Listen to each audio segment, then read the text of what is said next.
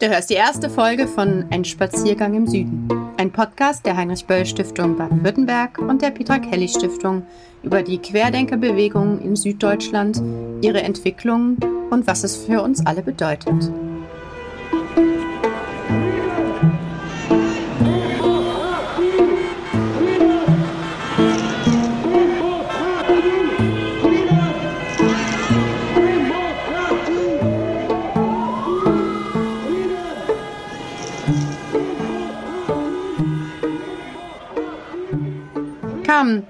Warum beschäftigst du dich mit dem Thema Querdenken, Corona-Pandemie?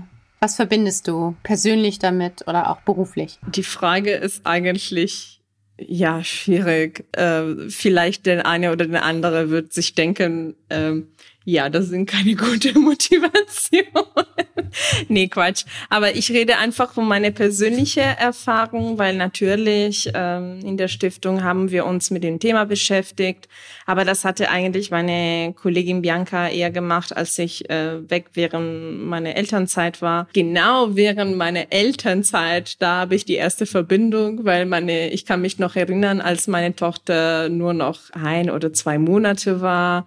Und äh, ja, dabei, sagen wir mal, den Mittagsschlaf auch für die Eltern ganz wichtig war zum überlebenden Alltag. Und jeden Samstag ähm, um 14 Uhr oder so, äh, als sie geschlafen hat endlich und wir auch schlafen wollten, da haben mit den huppenden Autos äh, und die Leute, die geschrien haben, irgendwelchen Parolen auf die Straße direkt gegenüber von unserer Wohnung angefangen. Und da konnte man überhaupt nicht schlafen. Und da haben es mich so genervt, weil ich mir gedacht habe, ihr achtet schon nicht äh, auf die Gesundheit der anderen, denkt nur an euch äh, und noch dazu stört einfach meine ja, Schlafzeit, die als neugebackene Eltern heilig ist. Naja, das war, sagen wir mal, die, die erste eher Empörungsreaktion gegenüber der Bewegung. Aber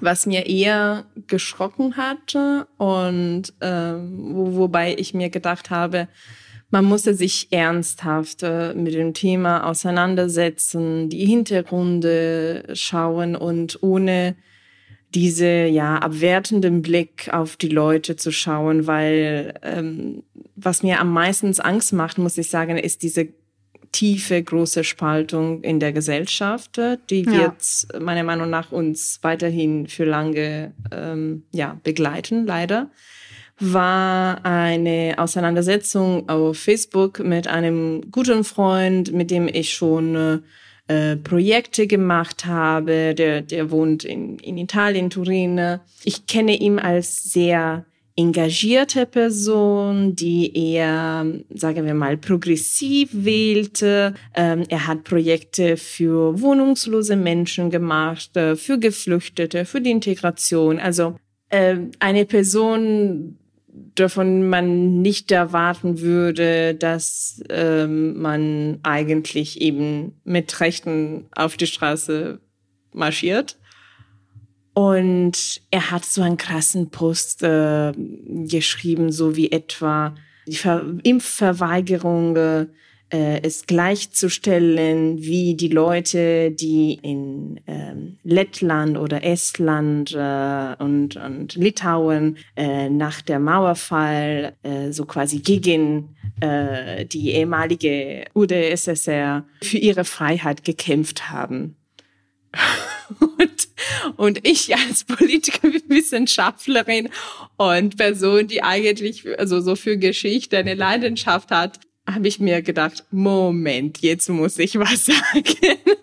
Und, und wir sind dann in so ein langen Gespräch äh, eingestiegen, wo ich ihm einfach wirklich mit offenen Augen gefragt habe, das Warum und weshalb und alles Mögliche. Und ich habe ihm gesagt, verstehst du nicht, äh, dass äh, ähm, so sich impfen für die anderen ist eigentlich äh, aus derselben Motivation, den anderen zu helfen und zu schützen, genauso wie bei der Flüchtlingsfrage. Ja. Und, und darauf hat er gar nicht reagiert und hat einfach weiterhin seine Argumentationen gesagt, äh, Links mir Geschichte zu Ärzte, die abgedriftet sind und ihre eigene Verschwörungstheorien und Argumentationen gegen äh, die Impfung erzählt haben, auf Facebook natürlich über irgendwelchen Videos. Ja, das macht sehr leicht, ne? Ja, weil, weil das sind natürlich äh, weiterhin etwa autoritative, glaubwürdige Quellen, wenn es von einem Arzt kommt. Ja. Und da dachte ich mir, Mist, wir verlieren viele Menschen auf dem Weg. Ja. Auch weil die ganze Impfkampagne nicht gut kommunizierte. Ähm, also es wurde von den Institutionen nicht gut darüber kommuniziert. Es wird das auch, also ich, ich rede auch als, als äh, Italienerin, ähm, es wird eher als eine Auswahl als eine persönliche Entscheidung kommuniziert, nicht als eine gesundheitliche Maßnahme, die eigentlich allen betrifft. Und solidarische Maßnahme letztendlich. Genau, genau, genau. eine Solidaritätsfrage. Ja. Und ich glaube, da äh, ja, lag so viel falsch und hat uns auf den Weg hierher gebracht. Und deswegen dachte ich mir, ähm, ja, das ist ein gutes Thema für eine Podcast-Reihe mit dir.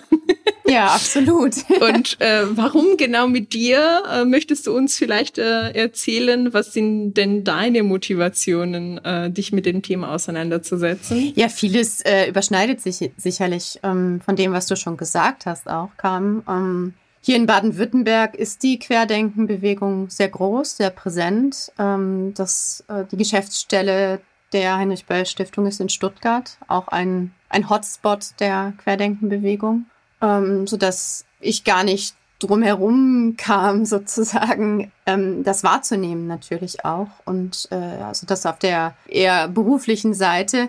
Ähm, wir haben uns ja auch hier in Baden-Württemberg mit einer Studie ähm, beschäftigt, beziehungsweise eine Studie in Auftrag gegeben, äh, die Quellen des Querdenkertums in Baden-Württemberg. Ähm, das hat uns lange begleitet, diese Studie.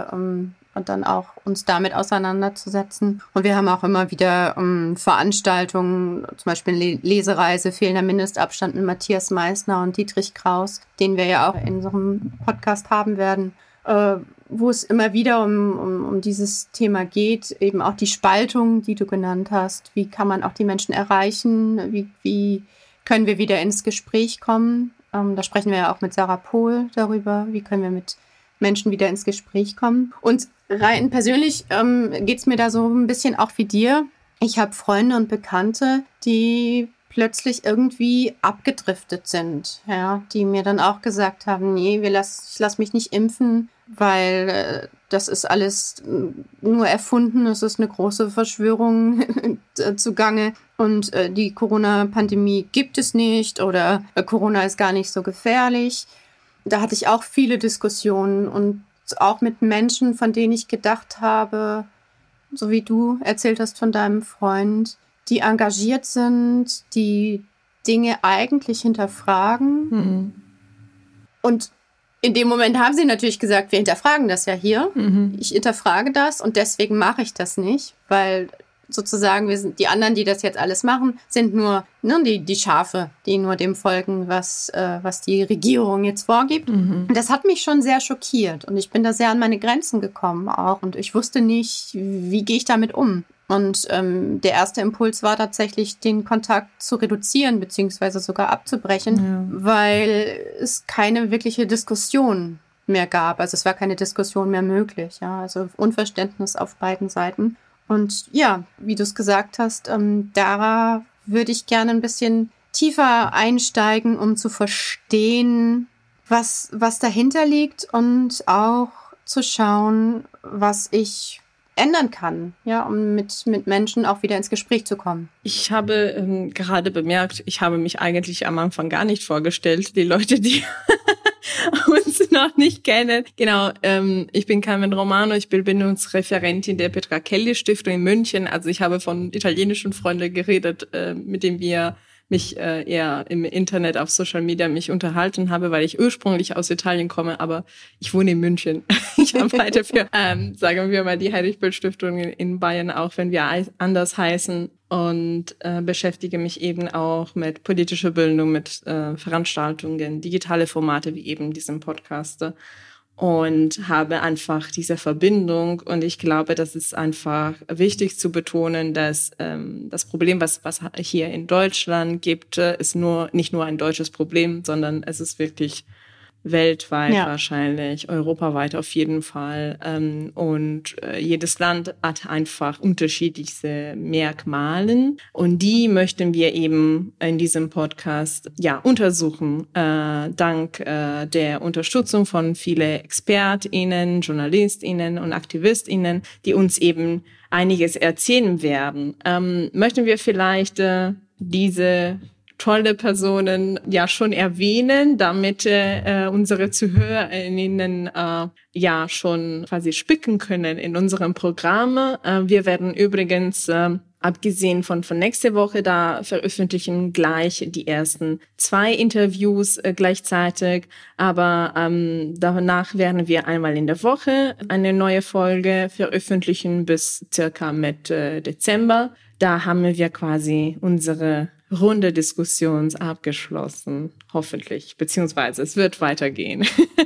Genau, also ähm, nächste Woche werden wir sowohl von Katharina Nokun hören, äh, die uns äh, ja die Gründe der Radikalisierung von dieser Bewegung erklären wird, ähm, ein bisschen schildern werde, wer mitläuft bei diesen Demos äh, und wie man eben schnell so in diesen Verschwörungsmythen reinrutschen kann. Und von Nadine Frei, die uns eher den Aspekt der Involvierung von Rechtsextremen in der Bewegung ähm, erläutern wird, äh, weil ja jeder weiß, äh, da marschieren auf jeden Fall auch Rechtsextreme mit. Genau, Nadine Frei ist zum Beispiel auch der, eine der Autorinnen der Studie, die ich vorhin erwähnt habe, über die Quellen des Querdenkertums die wir auch gerne in den Show Notes dieser Episode schon verlinken können. Genau, äh, die Woche danach werden wir eben mit Dietrich Kraus, den hast du schon erwähnt, äh, über den Esoteriker-Milieu äh, reden. Das ist vielleicht äh, eine der Aspekte, die die Bewegung äh, im Süddeutschland, also Bayern und Baden-Württemberg, ein bisschen besonders macht. Eine der Beweggründe, warum es hier bei uns etwas stärker ist als in anderen Länder Westdeutschland, weil äh, natürlich muss man ja auch schon einen Unterschied machen zwischen äh, leider weiterhin West- und Ostdeutschland. Und zu dem Thema werden wir mit äh, Michael Natke vom Kulturbüro Sachsen reden, eben die Unterschiede zwischen der Bewegung äh, zwischen Süden und, und Osten. Danach werden wir mit Jonas Miller, ein Journalist äh, von, von der Bayerische Rundfunk, äh, über die Unterschiede zwischen Stadt und Land, also wo die Bewegung Bewegung am meisten verankert ist, eben die Beweggründe. Und danach? Ja, danach äh, sprechen wir mit dem Journalisten Andreas Speit über mangelndes Vertrauen in den Staat und in die Institutionen. Ja, und dann haben wir natürlich auch festgestellt, ähm, dass mit der Corona-Pandemie die Querdenkenbewegung nicht stoppen wird. Und ähm, also wir sind immer noch in der Pandemie, aber es ist nicht mehr so sehr im Fokus. Ähm, wir wollen noch zwei Aspekte mit aufgreifen, nämlich Schulen und Kinder. Darüber sprechen wir mit einem Mitarbeiter der Firm in München. Und der zweite Fokus wird darauf abzielen, über Russland und den Ukraine-Krieg zu sprechen, und zwar mit Natascha Strobel, weil wir eben davon überzeugt sind, dass ähm, sich die Querdenkenbewegung neue Themen sucht, beziehungsweise es auch derzeit schon tut ähm, sind neue Themen, die in den Fokus kommen. Ähm, nachdem wir mit Natascha Strobel gesprochen haben werden, ähm, freuen wir uns auf Michael Blume, wo wir über Gegenstrategien von Seiten der Politik und der Institutionen sprechen werden.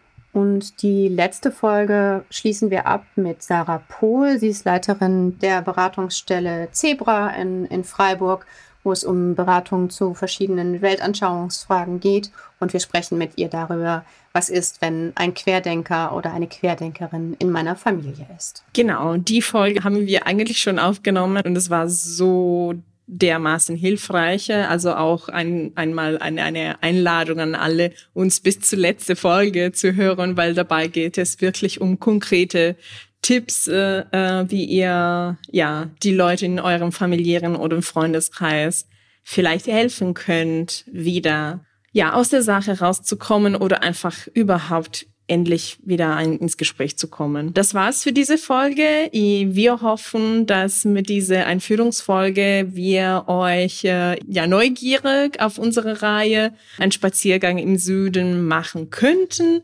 Nächste Woche, wie schon gesagt, äh, werden wir gleich zwei Folgen veröffentlichen. In der zweiten geht es äh, mit Katharina Norun über wer überhaupt bei der Demos mitläuft und wie man in solche Verschwörungsmieten reinrutschen kann. Und in der dritte reden wir eben mit Nandine Frei über die Präsenz Rechtsextremer in der Querdenkerbewegung. Abonniere unseren Podcast unter Petra Kelly Stiftung in der Podcast-App deiner Wahl, um neue Projekte wie dieses zu hören. Wir sind Sabine Demser und Carmen Romano und sagen Tschüss und bis zum nächsten Mal. Ciao, ciao. Ciao.